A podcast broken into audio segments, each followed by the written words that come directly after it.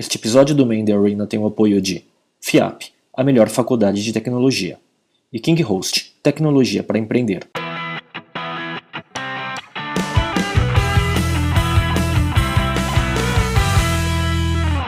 Olá, amigos. Esse é o Main Arena, um videocast sobre empreendedorismo e cultura digital. A gente está no nosso último episódio de 2013 aqui na FIAP e eu sou Léo Cuba.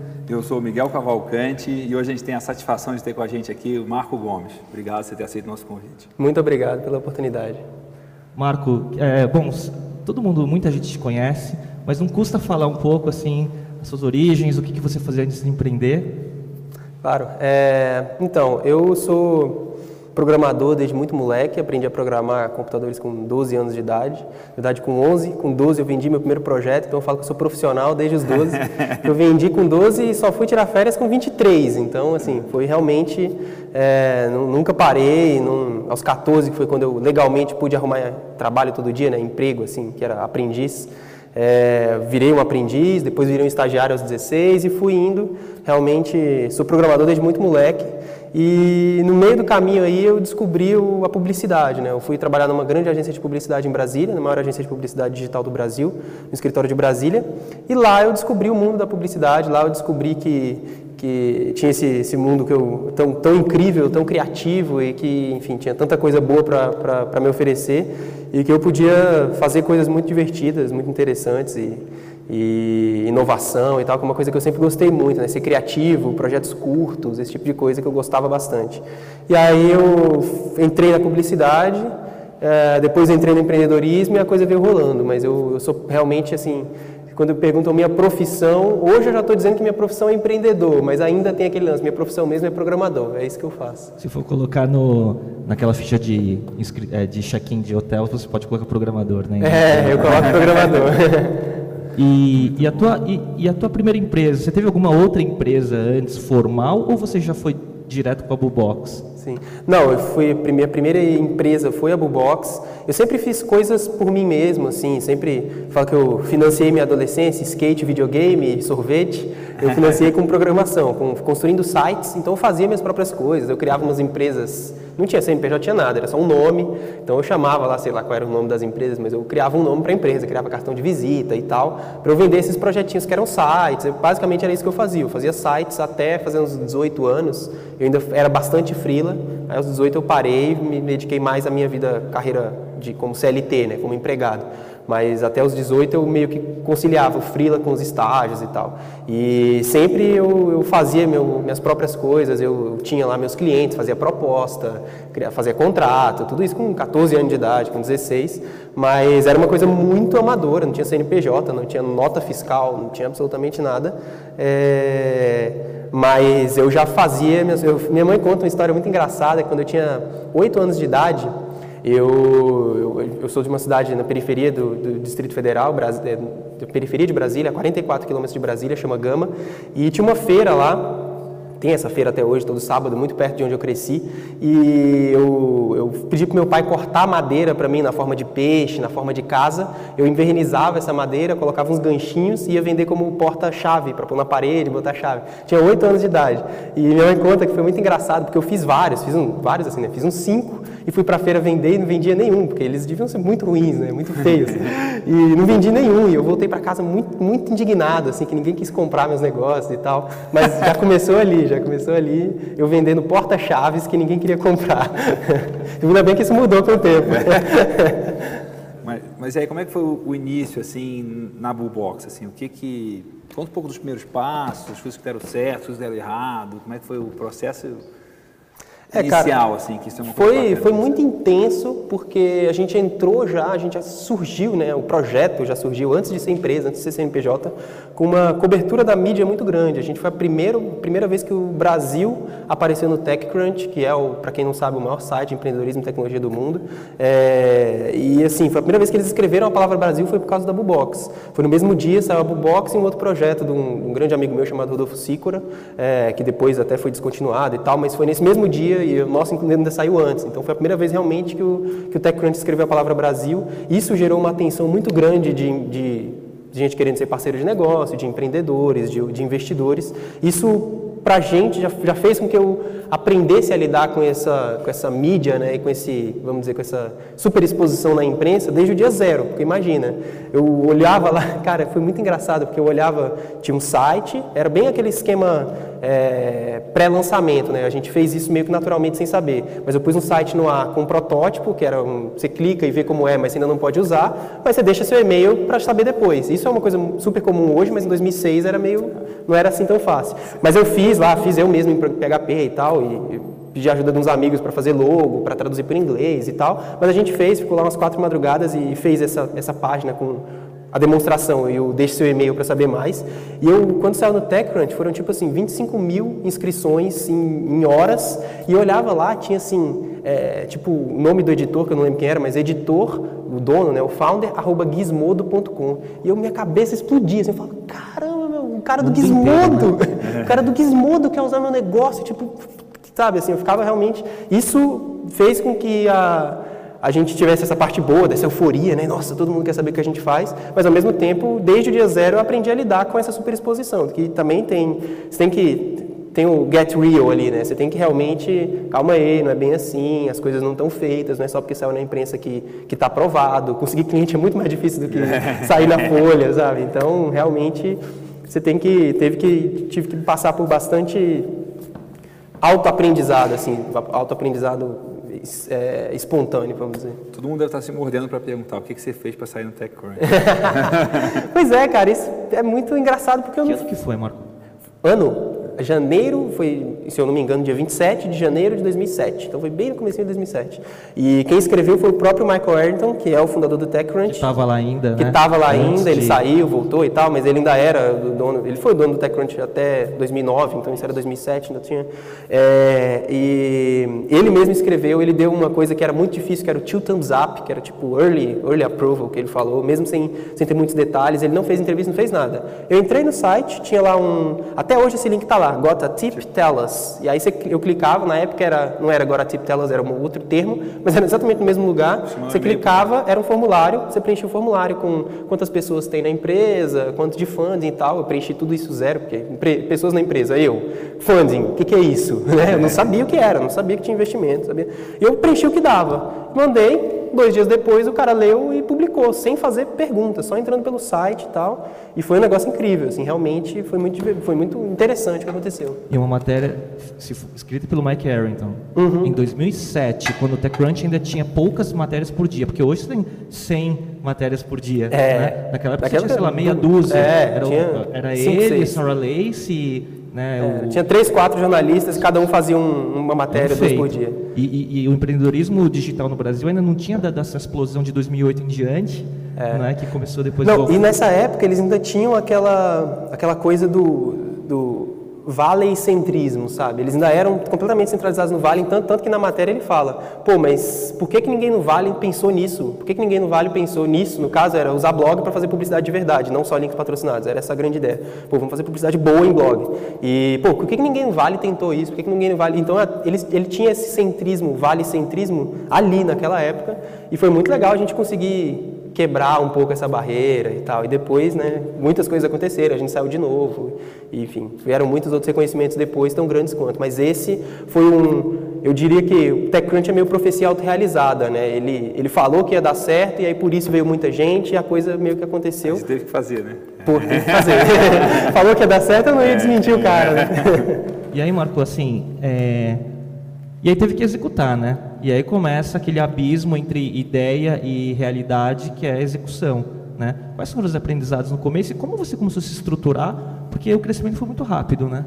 É, então, ah, isso é legal porque, assim, sempre aquele lance do... Eu sempre falo do chute de negócios, né? A gente fez um plano de negócios, eu, eu morava em Brasília, nesse período de seis meses eu rodei tudo sozinho, então enquanto estava conversando com o TechCrunch, com o TechCrunch então, enquanto estava conversando com os investidores que vieram através do TechCrunch, e aí eu pedi demissão do meu emprego, larguei meu curso universitário, eu não sou formado, não tenho graduação até hoje, É, pedi demissão do meu emprego. Eu era líder de uma equipe de 20 programadores, todos mais velhos que eu, numa grande responsabilidade. Era um emprego que era muito legal para um moleque de 20 anos. Eu larguei tudo isso, me mudei para São Paulo para morar no quarto de hóspedes de uma amiga para poder fazer a empresa.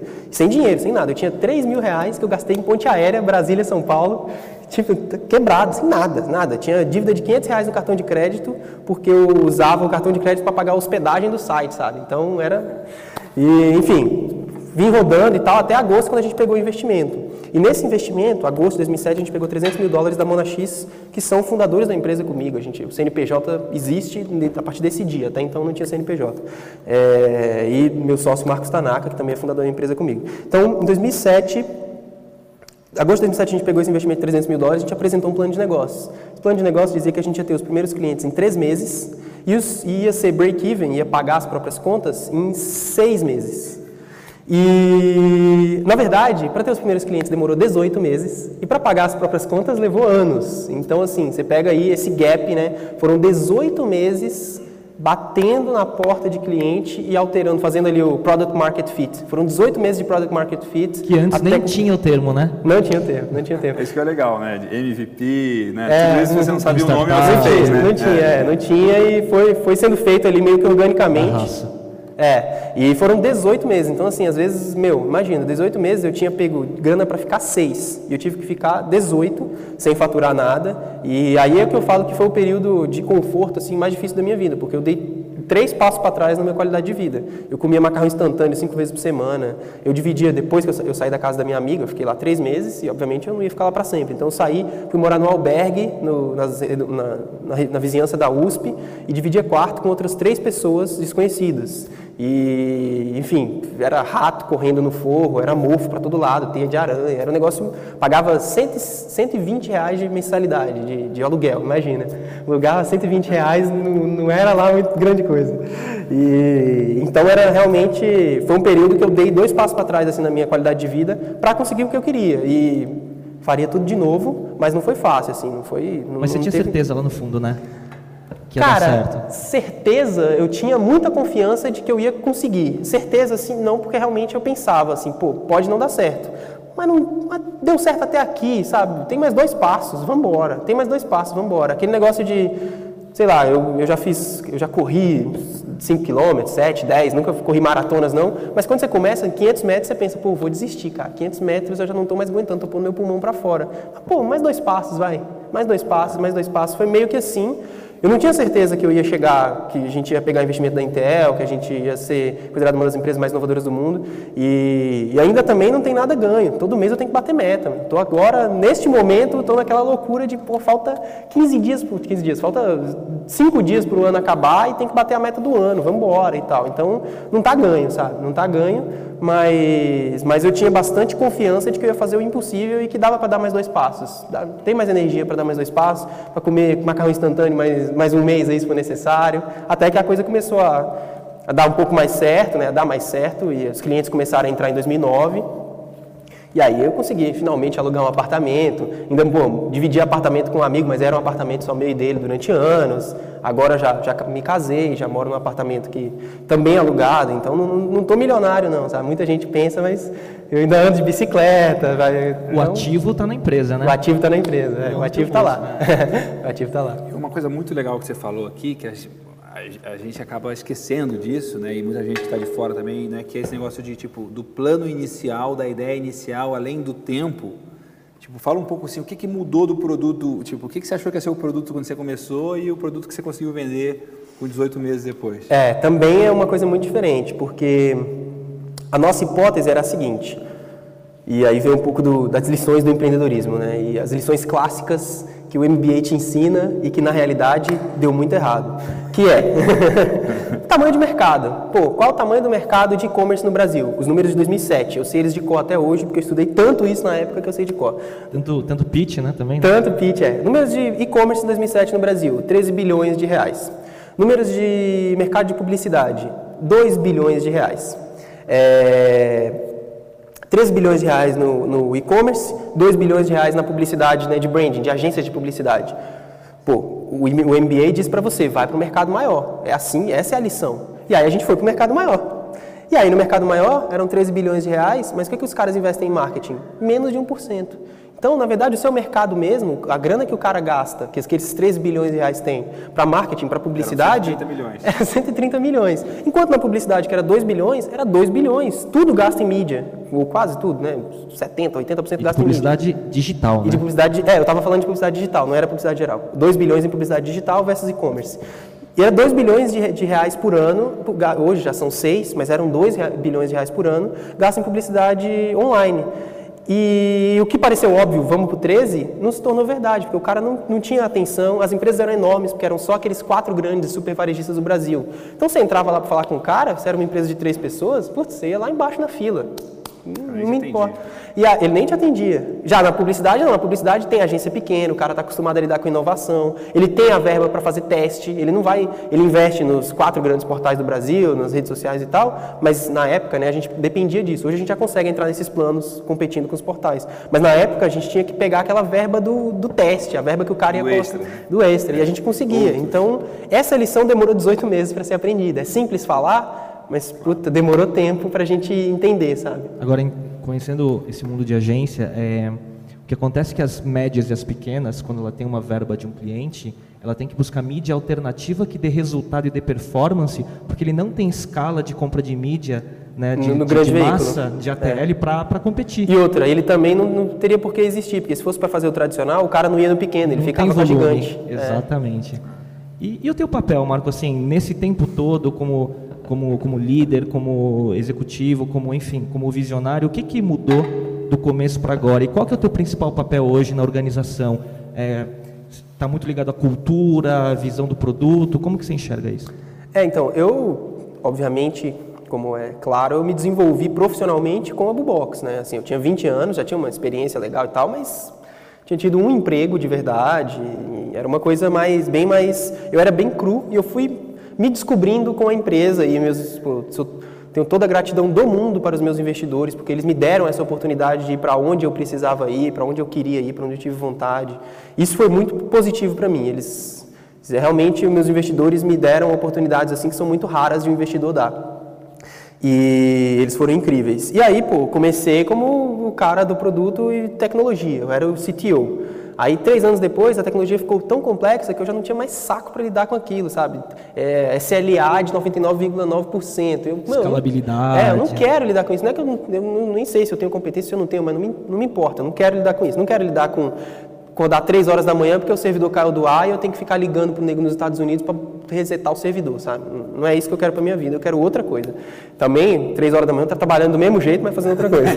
E aí fui para inovação, fiquei na inovação um tempão e aí eu percebi que na inovação eu não estava entregando o máximo, não estava contribuindo tudo que eu podia. Fiquei dois anos, três anos na inovação e eu estava colaborando, estava fazendo os produtos e tal, mas não estava construindo tudo que eu podia construir. E aí eu fui para o marketing e fiz uns cursos de, de, de iniciação no marketing aqui em São Paulo mesmo. Depois fui para Stanford, fiz um Executive Education lá, foi super positivo em Stanford, aí aprendi pra caramba, apliquei isso aqui nos últimos dois anos e hoje eu sou diretor de marketing, hoje mais voltado para marketing de produto e preço do que para marketing de vendas, ponto de venda e, E você, estratégia de comunicação. você criou paixão por isso, né? Criei, criei paixão. Eu realmente gosto bastante, principalmente de desenvolvimento de produto e de preço também. Eu gosto dessa, dessa ciência, apesar de não ser um cara tão de exatas, eu gosto muito da ciência do preço e do desenvolvimento de produto. É uma coisa.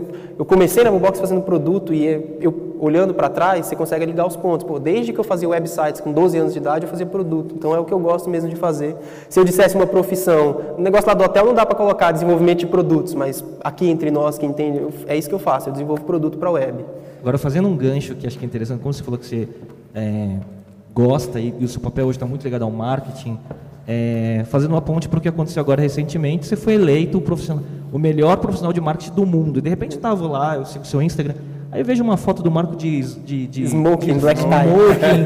Você estava com a tua esposa, se não me engano. Isso. Um monte de cara lá nos Estados Unidos, profissional de marketing dando um troféu. Eu falei, cara, o que aconteceu? Qual foi isso, né? É, foi, é um negócio muito interessante porque as coisas vão se encadeando, né? Eu, eu recebi, de repente eu recebi um e-mail, essas coisas eu realmente não tem lobby, eu não vou atrás, nem. E aí chegou um e-mail falando, ó, você está nessa lista de finalistas, um dos seis melhores profissionais de marketing do mundo. E os caras da lista, quem já ganhou o prêmio? Ah, o Zuckerberg, o Larry e o Sergey do Google, e, aí, e, e o cara do, da AOL e tal. E esse ano quem está na lista? Ah, o presidente da Comscore, o cara da Baidu, que é um gigante chinês, quem talvez não saiba, é um gigante chinês do tamanho do Google, assim. E o negócio é absurdo. E eu tô lá na lista, sabe? Eu, Brasil, empresa pequena, de 50 pessoas, mas legal. Sou um dos seis melhores profissionais de marketing do mundo. Fiquei felizão. Joguei, sabe, fiz release do negócio, espalhei pela imprensa, falei com os amigos, comemorei, falei, meu, só de estar tá na lista eu já ganhei. É, só de estar tá na lista eu já ganhei, sabe? Já sou, já sou um vencedor. E aí eu chego lá, eu comprei abotoaduras do Batman, eu falei, pô, vai ser legal e tal. As abotoaduras, falei, que eu, seis meses antes eu tinha tweetado, inclusive, pô, eu queria ter o cacife de usar abotoaduras um dia, que usar abotoadura é muito legal, mas eu não me sinto digno ainda. aí eu fui nesse evento e falei, pô, vou comprar uma abotoadura bacana. Comprei abotoaduras do Batman, botei lá lá meu smoking, comprei um sapato incrível e fui, né? Todo bonitão. E aí eu chego lá, é o meu nome que está no, no, Eles me chamaram para dar uma palestra de última hora, explica o que, que você faz e tal, uma palestra de 10 minutos. Fiz a apresentação e tal. E eu acho que isso de alguma forma influenciou essa minha apresentação que eu fiz, influenciou quem estava votando. E os votantes são quem já ganhou anos anteriores. Então, e aí, na hora lá da premiação de smoking, que a apresentação e tal, foram dois dias de evento business normal. Mas aí na hora do evento, tava lá de smoking e tal, e aparece meu nome lá, melhor profissional de marketing do mundo. Marco Gomes. E aí, nossa, foi, foi incrível. Eu nem tinha preparado o discurso. Aí eu fui lá, fiz um discurso meio improvisado. Falei do que os, a gente usa a publicidade para melhorar a sociedade, porque a gente usa a publicidade para financiar conteúdo independente. Conteúdo independente é importante para a democracia. Que meu, o nosso trabalho é financiar o blogueiro independente, não é financiar o grande portal. O grande portal ele já tem lá o, o guideline dele, ele já tem os interesses dele. A gente financia aquela voz que não teria como existir antes. E foi muito legal, foi muito interessante. É, o prêmio é um prêmio que, apesar de desconhecido da mídia brasileira, que chama World Technology Award, ele é um prêmio que é apoiado, que é apresentado pela Time, pela CNN, pela Fortune, então um negócio incrível, na Sexta Avenida ali em Nova York, bem no E só centro. gente grande mesmo, né, dos é, anos anteriores. Foi muito legal, nossa, eu, eu pedi, eu falei, uma das maiores honras da minha vida é que eu pedi para um dos caras que eu falei, tira uma foto minha aqui da minha esposa e tal, dos meus amigos, eu, eu quero que você tire, porque você é um engenheiro da NASA que já colocou um robô em Marte. E ele é o cara que fez o, laboratório de propulsão. Hã? A foto ficou boa? Ficou boa, ficou boa. ele, ele é o cara que fez o laboratório, ele é do laboratório de propulsão que pôs a Curiosity em Marte lá, cara. Então, tinha dois engenheiros da NASA, tinha um, um prêmio Nobel que inventou um plástico que tem características de semicondutor, então dá para fazer equipamento eletrônico sem usar metal e tal. Então é um negócio muito doido, assim, realmente foi uma experiência muito incrível para mim, mas não é uma coisa que eu deixo, eu gosto de falar, fico empolgado e tal, mas isso não muda o meu dia a dia, sabe? Voltei, tive que trabalhar do mesmo jeito, tinha que bater meta do mesmo jeito. Paciência, vamos embora. Até falando nisso do marketing, é, você é uma das pessoas que é referência em empreendedorismo, deve ser as pessoas mais citadas em matéria, capa de revista, um monte de coisa. E, tipo, como que você faz o seu marketing pessoal? Porque você é muito bom nisso. E o que, que você dá de conselho de prós e contras, assim, principalmente de contras, né? O que, que você Sim. acha que é cuidado, o que, que tem que tomar cuidado? Cara, eu estou passando agora por um momento meio esquisito, porque assim, eu sempre fui muito verdadeiro, sabe? Sempre falei do que eu não gosto no Twitter, no Facebook. Pô, não gosto. Esses dias eu falei, eu não gosto de Django, lá o filme do Tarantino. Isso, e né? virou uma bagunça, porque eu falei que eu não tinha gostado de Django. E, então, assim, agora eu estou começando a pensar daquele jeito meio sei lá, jogador de futebol que não pode fumar em público, sabe? Assim, tipo, pô, se o jogador de futebol fumar, as crianças que se espelham nele vão ficar mal, mau exemplo. Eu estou começando a ter que me frear para não falar que, por exemplo, sei lá, uma vez a cada semestre eu fumo um charuto. Porque se eu falar que eu fumo um charuto lá que eu trouxe da minha lua de mel em Cuba, isso pode pegar mal, sabe? Então, eu, isso é porque eu não bebo, eu ando de bicicleta. é curioso que não é nada politicamente errado, é, correto, não, né? Isso eu já não é. posso fazer é, mesmo. É né? engraçado que parece que a tua palavra é algum um tipo peso. de lei, né? É, pois é. é, é engraçado. engraçado. isso, porque outras pessoas não, não têm isso. Eu falo, eu falo isso, eu falo uma coisa que eu, eu, eu, tenho uma admiração muito grande por pessoas que têm hobbies politicamente incorretos. é, porque, porque eu acho que a, a sociedade hoje está criando Tipo, qualquer coisa que você faça, tipo, pô, meu, você, tipo, É. eu não fumo, não gosto de fumar e tal, mas você vai fumar seu charuto, meu. Deixa o cara fumar, É, deixa o saco, é problema, né? É engraçado isso. Mas eu tô começando a passar por isso, assim, tô começando a pensar um pouco melhor em, pô, não posso falar que eu não gosto de uma coisa que. Porque quando eu falo assim, eu não gosto, sei lá, de Django, um cara que gostou muito de Django, e Django é o filme da vida Ele- ele dele, inimigo. ele vira, é, ele fica incomodado, pô, esse cara não gosta. É como se alguém falasse que não gosta da religião do outro, sabe? Assim, eu não gosto. Aí fica meio. Eu tô começando a entender isso, e tem que entender mesmo, sabe? Eu- minha palavra tá começando a. Mas eu não acho que. Não acho, sabe?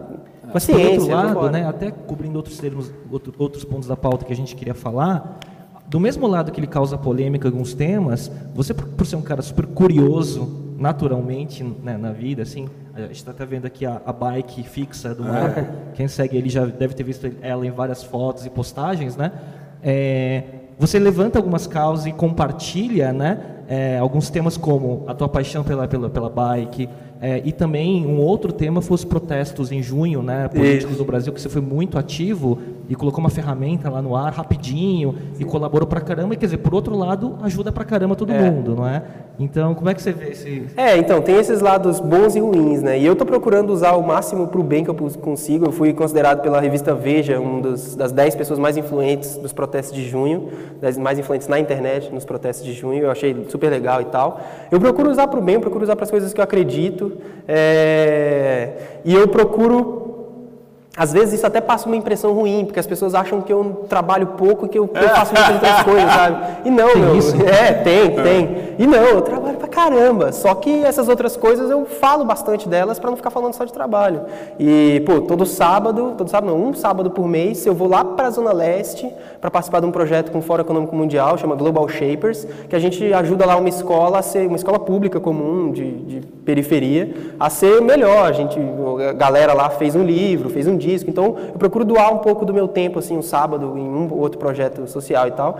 E isso eu, eu, eu costumo usar para o que eu acredito, mas sem muita obrigação também. O meu foco de segunda a sexta, das 8 às 22, é a empresa, o que eu faço, é super eu tenho que ter muito foco, porque senão a coisa, a coisa desanda. Assim. Ainda está naquela fase, como eu falei, empresa de 50 pessoas, tem que bater meta todo mês, todo ano, não pode relaxar. É tudo muito frágil, né? É, tudo muito é, rápido. tudo né? muito. Ainda tem que. Tem, tem, muito, tem muito chão pela frente, não está nada ganho. Assim. É legal ser um exemplo para as pessoas e tal, mas ao mesmo tempo tem que ter Você o pé no chão. E não pode subir na cabeça. É, né? não pode subir a cabeça, exatamente. Deixa eu voltar no negócio dos protestos, porque você é o cara que foi lá em Occupy Wall Street. Fui, Não, é mesmo, eu fui lá, passei uma madrugada no Occupy Wall Street, cara, uma madrugada inteira com a galera lá. Tem muita gente que não entendeu os protestos. né? Então eu queria ouvir a sua visão dos protestos, o que, que deu certo, o que, que deu errado, o que, que deveria ter sido feito diferente. Tipo, Cara, eu não sou nenhum cientista político, assim, então é super difícil. Eu tava lá no meio, então eu tenho uma visão, é igual o Drauzio Varela fala no- quando ele escreve o Carandiru, ele fala, só ouvi a versão do preso, sabe?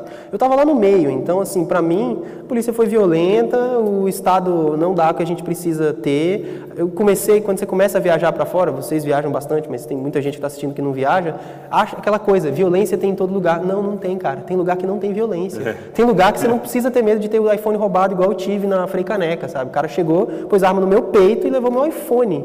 Porque a arma dele, nova, na loja, vale mais que meu iPhone. Tipo, só que não era nova mas da loja. vida mas- vale menos que o iPhone. Pois é, então assim, aí a pessoa fala, ah, mas violência tem em todo lugar. Não, não tem, tem lugar que não tem violência. É, então assim, eu acho que a gente não tem entregue o que a gente paga, a gente paga muito e não tem as coisas entregues, e a, a manipulação é muito grande e tal. Então, eu acho que o que deu certo foi que a gente mostrou que a gente consegue se movimentar, mostrou, sabe, polícia no Rio de Janeiro implantando flagrante na galera, mostrou essa coisa dos black blocs, nego quebrando tudo porque não tem educação e porque não, porque eles mesmos não têm educação, né? Então assim, pô, o cara não, não teve um guia ali para, meu, para de quebrar as coisas, isso é idiota. não é? E, enfim, tem isso tudo faz parte do processo. Então eu acho que que foi positivo, a gente se levantou de um jeito que não se levantava há muito tempo. É, eu acho que o resultado foi, foi, foi bom, mas ano que vem vem aí, as eleições vão ser intensas, a Copa do Mundo vai ser intensa e eu acho que vai ser pior, eu acho. Eu acho que na Copa do Mundo as coisas vão ser ainda mais drásticas do que foram na Copa das Confederações. Foi só um ensaio, né? Foi só um ensaio. Assim como teve a Copa das Confederações, que é um ensaio. E é muito, um ensaio e é muito vem, triste, né? porque a gente vai apanhar, a gente vai morrer, é muito triste isso, mas, eu, sabe, é o que vai acontecer. É um novo mundo, né? É engraçado que tudo isso é possível por causa das redes, né? É, as a, redes a sociais. amplitude, né? E acho que é um experimento para você, não, não do ponto de vista de teste, mas de, de, de mostrar a responsabilidade da, do poder que uma pessoa que tem uma voz né, e tem ferramenta, o poder que isso causa, né? É interessante isso. né?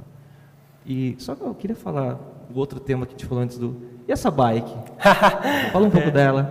Ah, a bike é legal, né? É, enfim, é uma bike sem freios, com, você freia ela no pé, então não é que ela não tem freios, ela não tem freios mecânicos, mas você freia ela no pedal. Ela é super leve, super simples, inspirada nos, nas bikes de velódromo. Ela é uma bike barata, confiável, leve e eu uso ela agora para tudo. Já uso bike há mais de dois, três anos em São Paulo, principalmente por conta da, conf, da confiabilidade de tempo. Porque da minha casa para o meu trabalho de bike são 30 minutos, não interessa o que esteja acontecendo. E de carro vai de 30 minutos a uma hora e meia. Então você não tem previsibilidade nenhuma na sua vida. E eu uso a bike por isso, porque é meia hora e acabou. E aí, além de ser meia hora e acabou, tem o lance do exercício físico, que eu sempre gostei muito de fazer. E aí é bom porque você já casa uma coisa com a outra já faz o exercício enquanto você está commute, né? enquanto você está indo ao trabalho. E porque é melhor para a cidade, né? Eu acho que o terceiro tema é esse, assim, pelos outros, mas eu faço por mim, porque vou ter certeza do meu tempo, vou ter certeza de que eu estou fazendo exercício físico, que eu vou viver mais, mais tempo por isso, e porque a cidade fica melhor se eu andar de bike. Muito legal. Uma pergunta que, que sempre gosta de fazer, e eu gosto muito de perguntar, é assim, o que, que você faz para cuidar da cultura da Bullbox? Até, até a gente interagiu outro dia, acho que via Twitter, não sei, você mostrando um, uma pessoa que ganhou um iPad sorteado no sorteio do que bateram a meta do mês. Assim, que coisa que você faz para ajudar a construir a cultura da empresa? E o que, que você se preocupa que seja o cerne da cultura da empresa? Legal. É assim, a gente procura. É uma coisa bem orgânica, então é uma- ainda é uma empresa com 50 pessoas, 10 na Argentina, 40 no Brasil. Não é um, um gigante que você precisa ter guidelines para só contratar gente, sabe? A gente realmente consegue ver ali, se tem um cara que está saindo do espírito, a gente dá um toque e tal, e a pessoa acaba saindo naturalmente da empresa e tal. Então é uma coisa bem natural. É, a gente procura fazer um ambiente que seja bem divertido, ah, mas sem muitas, a gente não tem muitas salas de descompressão, comida. A gente procura fazer o trabalho ser bacana e a pessoa ter possibilidade de fazer o que ela gosta fora, sabe, ir para casa ficar com o filho e tal. Então, nosso, nosso escritório, por ser um escritório pequeno, é um escritório que, beleza, tem artes, tem grafite na parede, que a gente chamou a grafiteira para fazer, um grafite bem lindo, assim, e tal. É, tem um videogame lá que uma pessoa da equipe trouxe. Então, eu pus lá um computador com dois controles de, de Super Nintendo, pra gente jogar na TV. E aí, a menina tinha um Nintendo 64 parado em casa, trouxe o Nintendo 64 e para eles, todos os dias, desde que ela trouxe, até as 14 horas, que é mais ou menos a hora depois do almoço, eles ficam jogando ali, jogam os jogos da adolescência deles, que eles são um pouco mais velhos, mais novos que eu.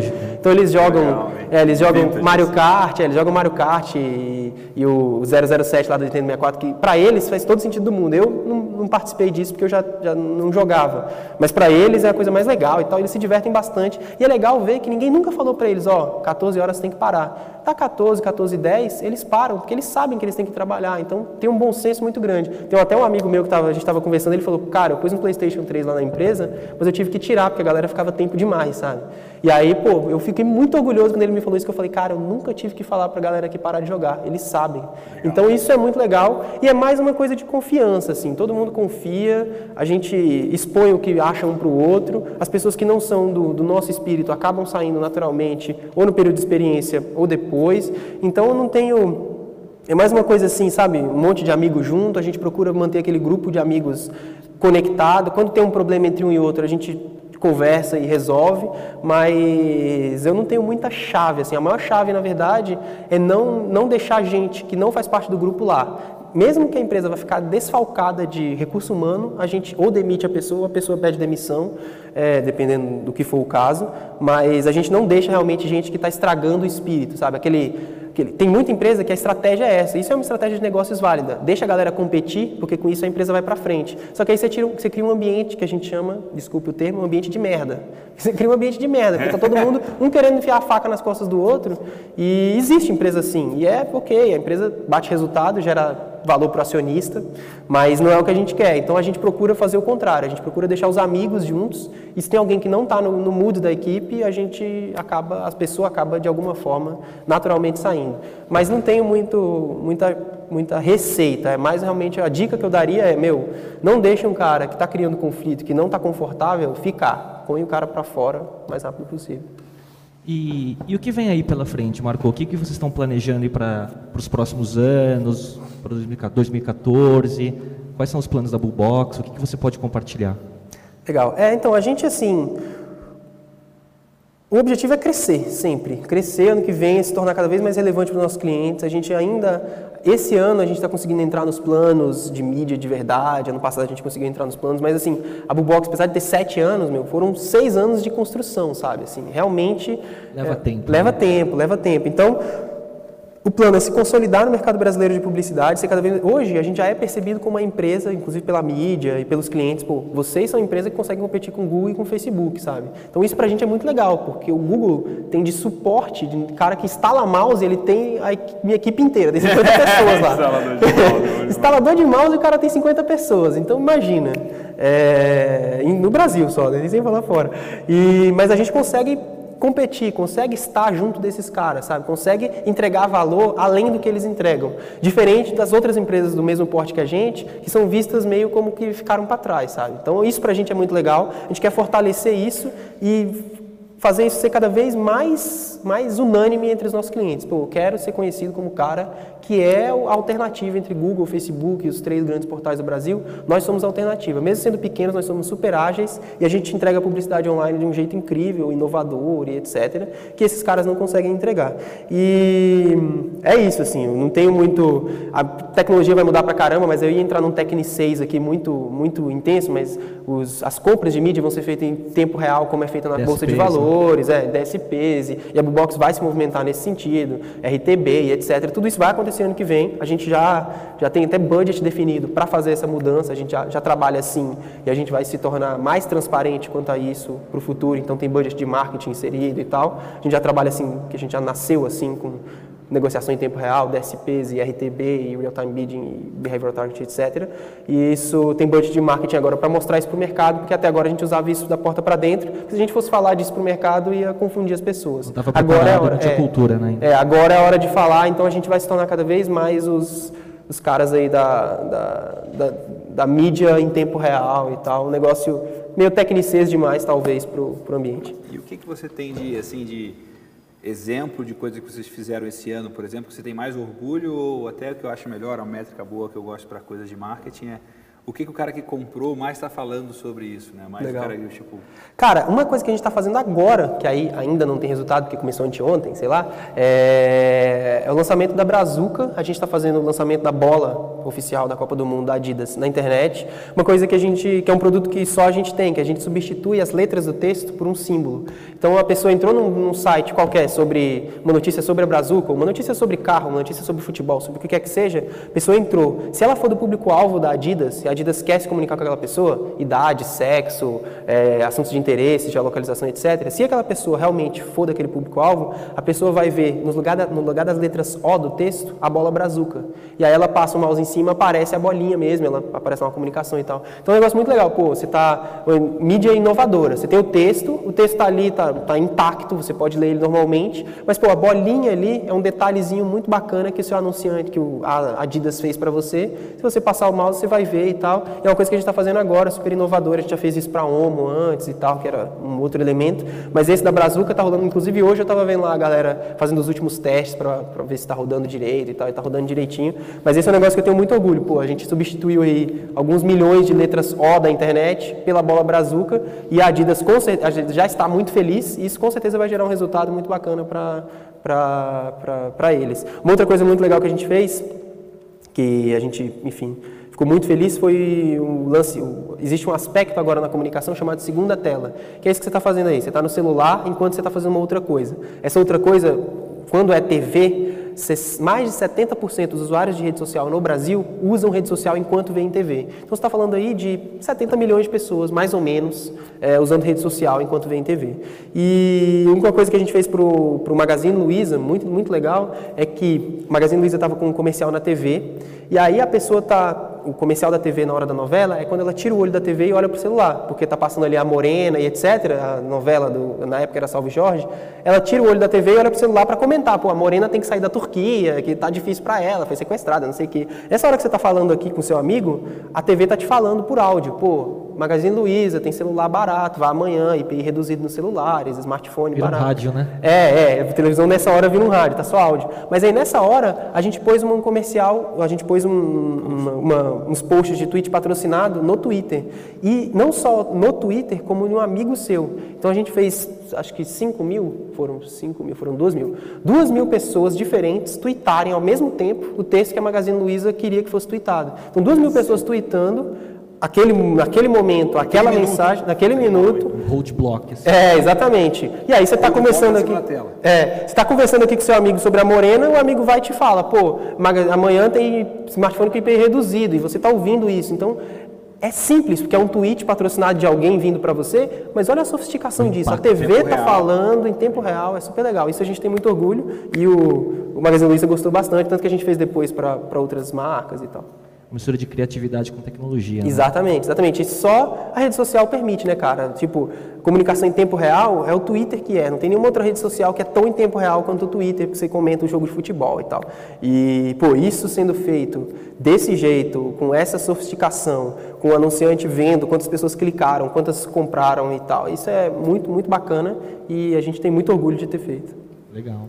Legal. E a gente está chegando aí quase no final do, do episódio e para fechar tem uma, uma pergunta clássica, né? Assim, aproveitando assim como você tem esse peso de palavra e muita gente que te admira, né? E pô, muita gente empreendendo, tem muita gente que está aqui na plateia que pediu assim, poxa, eu quero, pô, grande Marco, eu quero ver, tá? Eu quero, pô, pode, pode participar, pode perguntar. Então, que, que, que lição de empreendedorismo você gostaria de passar para todo mundo que está assistindo, tanto aqui como ao vivo, como depois pelo episódio que vai estar nos canais? Cara, existem assim, muitas lições, eu acho que as lições são até meio, meio clichê, então, pô, é mais difícil do que você imagina. Vai levar sete anos, vai levar dez anos. Isso aí tudo é verdade, mas eu não, queria cair no clichê, então eu queria dar um assunto- um- uma dica meio bem prática, assim. A dica mais prática que eu daria para sair dos, dos óbvios, você, o empreendedor está dentro de você, o seu time tem que ser muito bom, todas essas coisas, Minutos ok? de sabedoria do Marco Gomes. É, né? isso tudo é muito verdade. Eu não preciso repetir aqui, mas assim, o, e eu, inclusive é um conselho que nem é meu, do Mark Anderson, que eu tomei para mim e que depois que eu consegui entender ele, o lance do, que eu até falei daqui já no início, o lance do tamanho do mercado, que 13 bilhões versus 2 bilhões e tal, depois que eu consegui entender ele, isso fez muita diferença para mim, inclusive na gestão da minha empresa dali para frente, que é o Mark Anderson, que é o cara que fez o Netscape e grande investidor e tal, ele falou o seguinte: entre time, produto e mercado, o fator mais importante para um, um, um, pro sucesso de uma startup é o mercado. E aí ele não estava falando assim de mercado ser grande, porque eu fui lá no mercado de 13, bil- 13 bilhões de reais e me ferrei, eu tinha que ter ido no de 2. Mas é um mercado de maior potencial. Um time médio com um produto médio num mercado de alto potencial tem uma chance de sucesso maior do que um time excelente com, um produto excelente num mercado que não vai dar nada. E mercado que não vai dar nada também não quer dizer um mercado que não exista, porque tem um monte de mer- mercado dos, dos tablets não existia e a Apple foi lá e fez o que fez. Então, não é, o mercado não precisa existir, ele só precisa ter alto potencial. Ele precisa ser um negócio muito legal. Então, é, eu acho que assim, esses, essas três coisas, então, se você passar a entender, isso não é uma lei, não está na pedra, não é binário, mas um time médio com um produto médio e um mercado com muito potencial tem uma chance muito maior. Então, se preocupe com o seu mercado, veja se ele tem potencial, veja se as pessoas vão consumir o que você vai querer vender, veja se essa- esse mercado vai crescer com o tempo, se ele vai mudar. Então, tudo isso eu acho que é, que é super importante, eu acho que é um... É um- é assim, é, é mais complexo do que dá para expor aqui, sabe? Assim, não, não é tão simples. Não estou falando que, que toda se você fizer qualquer qualquer time porcaria, com qualquer produto porcaria no mercado. Não, não é isso que eu estou falando. Mas passa a entender. Olha pro mercado. É, exatamente. Olha para o mercado, que eu acho que isso faz, faz super diferença. É, mais até do que você criar um produto incrível e você ter os melhores do mundo, os cinco melhores programadores do Brasil, os três melhores designers, mas e com um produto incrível se o Conhecer mercado todas as teorias, né? Conhecer todas as teorias. Se seu mercado não te ajudar, você não vai para lugar nenhum, você não vai conseguir vender isso para ninguém. Entendeu? Eu acho que esse é um conselho prático, um pouco, um pouco comum que eu, que eu daria, que eu acho que vai contribuir para a galera. Vou pedir licença do Léo aqui, que sempre controla o tempo certinho, mas tem uma última pergunta. Vamos lá. Eu encho o saco dele falo, olha o Que que é, que é uma coisa que eu sempre gosto de perguntar, porque eu tenho muito interesse nisso, que é assim, como que você se atualiza, como você estuda, como você, tipo, o mercado está mudando pra caramba, as coisas estão mudando, mas como, o que, que você faz? Quais são os seus hábitos de leitura, de estudo, de viagem? Como é que você decide essas coisas? É, para mim também é bem orgânico. Eu procuro me, eu procuro ler muito. Eu leio pouco livro, inclusive. Eu leio muito artigo, artigo desde artigo científico mesmo. Eu gasto, eu uso algum, alguma parte do meu tempo para ler artigos acadêmicos profundos e reflexivos. É, artigos rápidos, notícias, coisas super fast assim. É, uso, às vezes eu coloco no meu Kindle, às vezes eu leio aqui. Quando eu estou no táxi, meu, o tempo inteiro atualizando, uso lá o Instapaper, que é um serviço que te ajuda bastante a ler as coisas, salvar para ler depois e tal, tipo um read later. E eu uso isso bastante, eu procuro estudar, então eu faço curso sempre que possível e tal. Tem que saber escolher muito bem, porque tem muito charlatanismo, assim, tem muito curso que não leva a lugar nenhum. Mas, pô, esse curso que eu fiz em Stanford, por exemplo, maravilhoso, incrível, sabe? Um curso desse a cada dois anos vale muito mais do que dez cursos outros mais fracos, sabe? E eu, assim, eu procuro fazer sempre que possível curso, é, procuro ver documentário, procuro conversar com gente. Tem uma coisa que é muito importante que pouca gente pega na educação, que é almoço com quem é melhor que você, cara. Almoço com paga almoço pra galera, chama, fala, pô, queria aprender com você e tal. Eu faço isso direto, chamo gente para almoçar direto, pelo menos assim, direto dentro das minhas possibilidades, sei lá, duas vezes por mês, que é quando o tempo dá e tal. Eu faço um almoço com alguém que eu peço um, meio que um coaching pro cara, sabe? E isso me ajuda bastante. Então, muitas vezes, um almoço com um cara, dois almoços com um cara sobre um assunto específico, pagamentos online, vai te ajudar assim mais do que qualquer curso que você tenha na sua vida. Então, isso é uma coisa, outra dica que eu daria também, pô, use o networking, se aproxima de gente boa, que eu acho que é, a educação não é só o curso que você faz. Acho que esse tipo de coisa é um truque muito legal, é barato, é eficiente, e se você souber ir atrás, porque é lógico, o cara vai te dar umas dicas ali, você anota uns nomes, vai, e depois você vai se achar virar. Vai procurar. ligando os pontos, né, depois, É, né? exatamente. Muito legal. Marco, então a gente está chegando ao fim. É, eu acho que esse ano de 2013, não vou errar de novo, né? Foi, foi muito bacana o Mandarina e legal terminar com você o último episódio Obrigado. do ano. Foi um Muito prazer, bacana. foi muito bom. Valeu, muito a gente obrigado está tentando há um tempo, né? É. Convidar o Marco e as agendas no caso, porque é muito prêmio pelo mundo inteiro, né? Pior que foi as duas vezes eu tava viajando, né, cara? Mas Não é tanto assim, é, o fim do ano foi mais intenso do que o normal. Mas eu só queria, para fechar, tinha um assunto que não estava aqui na pauta, mas que o Marco ele foi, ele é um dos personagens retratados no livro da Sarah Lacey, né? Que ela era na época uma uma das é, edito- escritoras ou editoras, repórteres do TechCrunch. Agora ela tem o Pando Daily, né? Que é um Isso. outro veículo que fala sobre startups, e, enfim, sobre empreendedorismo digital lá nos Estados Unidos. E no livro eu, eu lembro claramente, assim, eu posso errar nas palavras, mas ela fala assim muito que a história do Marco só foi possível porque ele está na era da internet. Eu Achei isso fantástico, assim, né? Da, da sua origem, do que você construiu, só foi possível pelo momento, né? Então, pelo, pelo momento do mercado e por existir a internet, né? Que, que democratiza a possibilidade de todo mundo poder criar algo e criar uma história como É, essa. o que ela né? diz é que é, ma- eu tenho a agradecer aos meus pais que tentaram me colocar nas melhores escolas possíveis. A gente não tinha dinheiro, era escola pública, mas pô, eu viajava 40 quilômetros para ir para a melhor escola possível, porque onde eu morava não tinha escola boa. É, eu tinha a agradecer ao meu tio que me deu, é, me deu exemplo de empreendedorismo. Ele pô, viajava para o Paraguai e trazia computador. E hoje ele tem uma loja oficial, formal, compra, compra peças não mais no Paraguai e tal. E lá no, na Asa Norte de Brasília, super legal. Então ele me deu esse exemplo. Pô, você não precisa ficar sofrendo, sabe? Faz o negócio direito, que a, que a coisa funciona e tal. É, eu tenho a agradecer aos investidores que me deram espaço e tal. Ela fala tudo isso, mas ela fala quem você mais tem a agradecer, quem é o, o Marco tem mais a agradecer é à internet, ao tempo, porque ele nasceu na era da internet e onde ele nasceu não importa mais. Isso é romântico? Porque importa sim, porque se eu tivesse nascido lugar sem internet eu ia estar ferrado. Se eu tivesse nascido em São Paulo ia ser outra história diferente. Então eu nasci no... importa, mas importa muito menos, muito menos. Então assim, eu, a visão romântica é interessante. Realmente não importa onde você nasceu, o que importa é o que você quer fazer e as ferramentas que você tem acesso. Eu tive acesso ali a um computador e eu aprendi inglês sozinho, sabe? Coisa que eu não tinha menor acesso. Eu aprendi inglês, aprendi programação. E então era, é isso que ela fala. Assim, você tem a agradecer ao, à internet, ao, à era que você nasceu, final do século XX, ali 86 foi quando eu nasci, final do século XX, você conseguiu pegar uma transição, ainda, ainda ter aquela perspectiva, sabe, de, de ter três canais só na TV, televisão em casa, da luz acabar, de usar telefone fixo. Eu ainda tenho essa memória, mas eu vi essa revolução acontecer e eu pude me adaptar e conseguir construir a minha carreira com ela. Então acho que isso realmente é uma lição muito interessante do livro. E, e, e, ao mesmo tempo, você ter esse negócio de estar no lugar certo, na hora certa, né? Para não estar numa hora certa, no tempo da história certa, mas tem, você está vendo aqui transparecendo nele a vontade, né? Tipo, ele vem de, gan, de, de gama. gama, mas tem gana, né? é. Isso é uma coisa que a gente tem que dar valor para isso, que é, eu acho que isso é a essência do fazer, a essência do ir atrás, a essência do inovar, é tipo, é, tem até uma, uma satisfação coisa... e tem uma vontade é. muito grande. É, tem um lance relacionado ao tempo, inclusive, que uma vez Cartier-Bresson é um dos maiores fotógrafos do mundo, um cara maravilhoso, assim, ele fazia umas fotos incríveis, morreu há poucos anos, é, ou alguns anos, enfim. Mas ele, ele foi o maior, maior fotógrafo do século XX, indiscutivelmente, assim. E ele, uma vez perguntaram para ele, porque na época ele estavam discutindo fotografia e tal, e, e, obviamente a fotografia tinha aquela coisa, né, do, da comparação sempre com a pintura. Para ele, que fotografava nos anos 30, nos anos 40, imagina, né? Sempre ficavam se falando, comparando com pintura. E aí falavam, perguntar, um repórter perguntou para ele naquela alfinetada de repórter que às vezes dá, pô, não é sorte, não?